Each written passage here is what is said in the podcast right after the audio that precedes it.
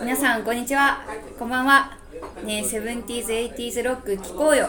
今日はですねあの番外編をお送りしたいと思うんですけれどもいつもの番外編と違ってですね今日ゲストをお呼びしています。こちらの方です。小川真紀子です。よろしくお願いします。はい。あのフリーでナレーターをやってらっしゃいます。はい。小川真紀子さん、はい、マッキーさんと。です。お呼びしてますが。はい、マッキーです。はい、マッキーさんをゲストに迎えまして今日はですねあのセルフブランディング。セルフブランディング。ってね。いう、まあ、一見ちょっと難しい言葉ですよね、ちょっとこちらをテーマにしてですね、はい。ちょっとお話ししていこうかなとよ思っております。イエーイ。じゃあセルフブランディングって何？ってなるんですけど。私もなんとなく理解してるんですけどちょっとよく分かってないところがあったので、はい。ちょっとウィキペディアで調べてみました。はい。とセルフブランディングとはとは、企業や組織に属さない個人が自らをメディア化し自らの力でプロモーションすることうん。だそうです硬いな。硬いな。まあ、つまり、つまり、自分をプロデュースすることですよね、そう。簡単に言えばそう、そうそう。そうすれば多分皆さんきっと分かってくれるんじゃないかなと思います、うん。プロデュースすること。プロデュースすることです自分がツンクになる。そう自分が秋元康になる。自分がつんくになって秋元康になって自分をプロデュースするとですです。いうことですはい。ということで、まあ、このラジオはロックを紹介する番組なのでロックとセルフブランディングを絡めてそう。お話ししていきたいと思いまはいす。ロックの中でも、そう私の大好きなチープトリックチープトリック。はいについてお話ししたいと思います。よいやちょっと愛の手が入るとすごい嬉しい。めちゃめちゃ嬉しいんですけど楽しくなってきちゃいました。お酒も入ってるんでね今居酒屋さんなんですけど。言っちゃった。まあね、んですけど。そこのね、ノイズが、ノイズが居ちょっと酒屋聞こえてさんです。ると思うんですけど、まあ、でもちゃんと話を真面目にはい。やりたいと思います。はい。ということでチープトリックの、えー何について話すかっていうと、うん。まあ多分ファンの皆さんはまあ分かるかと思うんですけどほリーダーのギタリストリーダリック・ニールセンについて。ー、リック。はいお話ししていきたいと思います。でもファンの方とか知ってる人とかはもしかしてあの辺喋んのかなとかってちょっとお。思うかもしれません。そうなんだ。がそうなんです、まあ、この人から学べることっていうのが、うん。まあ、簡単です。ほ格好。う。格好。格好です格好とは？格好とは？っていうところなんですけど、はい。まあ、この人ですねデビューから1977年のデビューなんですけど、うその時からですね、ずっとキャップ、まあ、野球帽ですね、うんをかぶり続けてるつばのあるボールですね。そうですそうですで、まあ、つまり具体的な年数で言えば年数で言えばもう42年間。ずーっと帽子をかぶっている。すごい、その継続力。長い。で、まあ、これって、うん。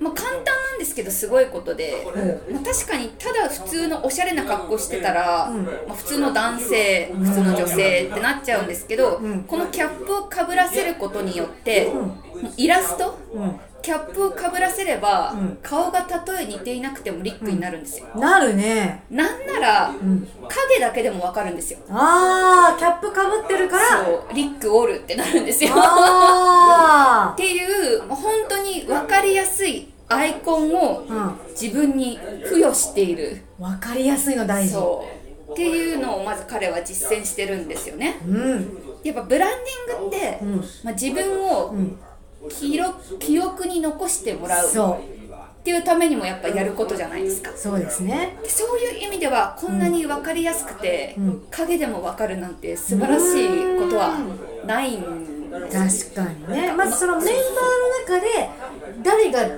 どの人かっていうのを分かってもらうってすごい大事よね。グループであればあるほど。そうなんですだから人形とかやっぱファンの人が当時作ってくれたりしたらしいんですけど、えー、やっぱリックとかは作りやすいんですよ、あ帽子かぶせときはリックになるんでー。なるほどね。そう他のメンバーはじゃあそれはしないんだね。そうそうそう大事。でやっぱ作ってもらうのもリックが多かったっていう話。なかなか他のメンバーとかは作ってもらえないんだよねみたいな。ちょっといじけてるみたいなエピソードとかも読んだことあったのでやっぱこれはもう成功してるそうだとね言えますよね。そうでやっぱそのこの人のすごいところって格好でも他格好の面でも他にもあるんですけど、はいはいまあ、デビューしたての頃っていうのが、こう真っ赤なセーターに黄色いシャツとか、派手やな。結構カラフル。しかも自作の自分たちの曲をモチーフにした、まあそれこそ絵だったりとか、おう。こう曲名歌詞っていうのを載せた自作のセーター。ええ。それから全身チェックボードの服。あーチェックボードといえば。はいチープトリックあーなのでセーターもパンツもチェックボードなんかもう目がチカチカするような格好してるんですよね。派手でもう超トリッキーな格好をリックは、まあ、してたんですよ。はいはで90年代に入ってくるとやっぱもう年も重ねてくるので。いそうや90年代でおいくつぐらいだっけ？えーと50代ですかね。ね。そのくらいになってくるので、はいはい。まあ、やっぱだんだんジャケットとか、んちょっと大人なんでね着出します。でも色は、まあ、たまに派手なのもありましたけど、もう濃いブルーとか黒とか、まあ、だんだんこうシックな色になるほど。それまでの若い頃とは違ってだんちょっだんことう年齢ブに合わせてはい、変わってくるね、変わってくるんですそうなんですで、まあ、でもやっぱトリッキーなんで彼。はい総柄ドクロの総柄のシャツとか着ちゃったり ドクロ？ドクロ。すげえ。ロッカーですからね。みたいな。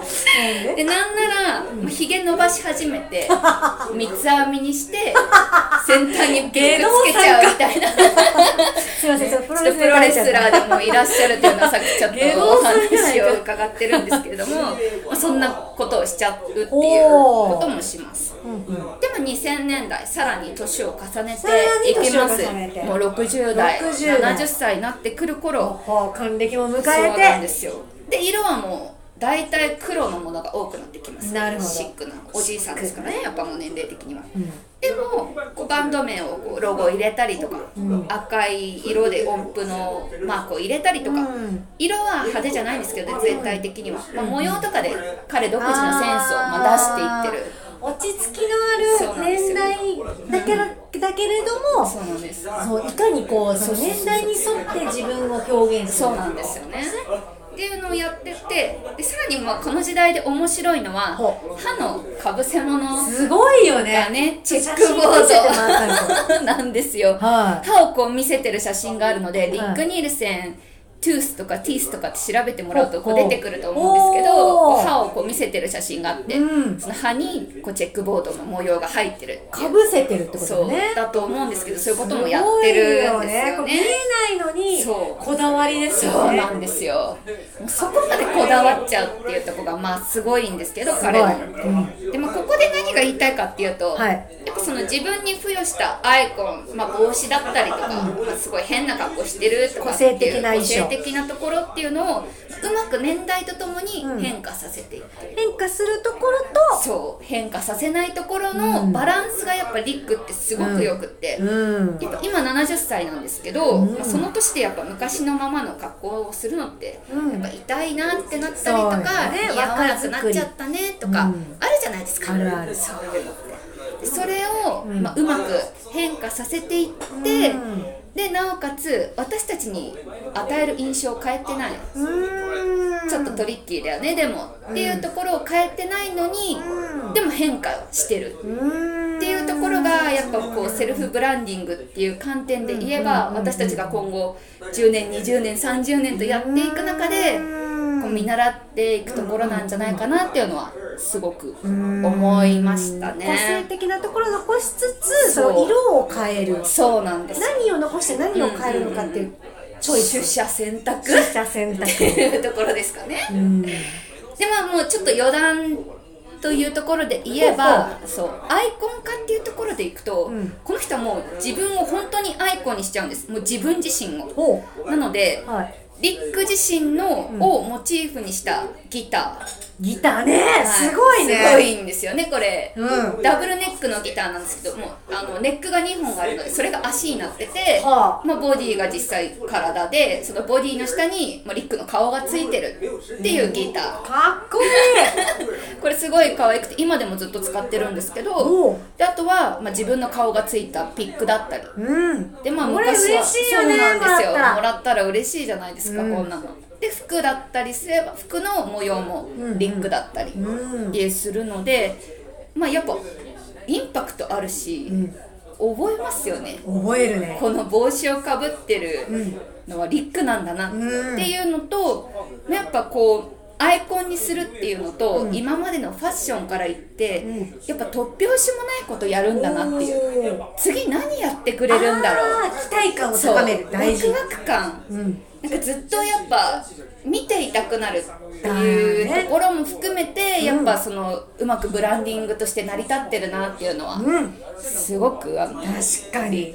うまいね。感じております私、うんセルフブランディングの成功例ですよ成ね功例でございます、でやっぱもう、まあ、彼らはね歴史を経てるのでうん。40年活動してますから。そうやって見ていくとやっぱこうもうすでに歴史があるので、どうやって変化していってるのかっていうのを、まあ、成功例とか他でも失敗例とかもまああるかもしれないんですけど、まあそれを見て、まあ、自分に取り込めるっていう点でもこれから長い間続けて、ね。この仕事を続けていくにあたり、どうやって変わってどう何を残すかっていうことを考える一つのきっかけになりますね、なるかなっていうのはすごい思っています。確かに。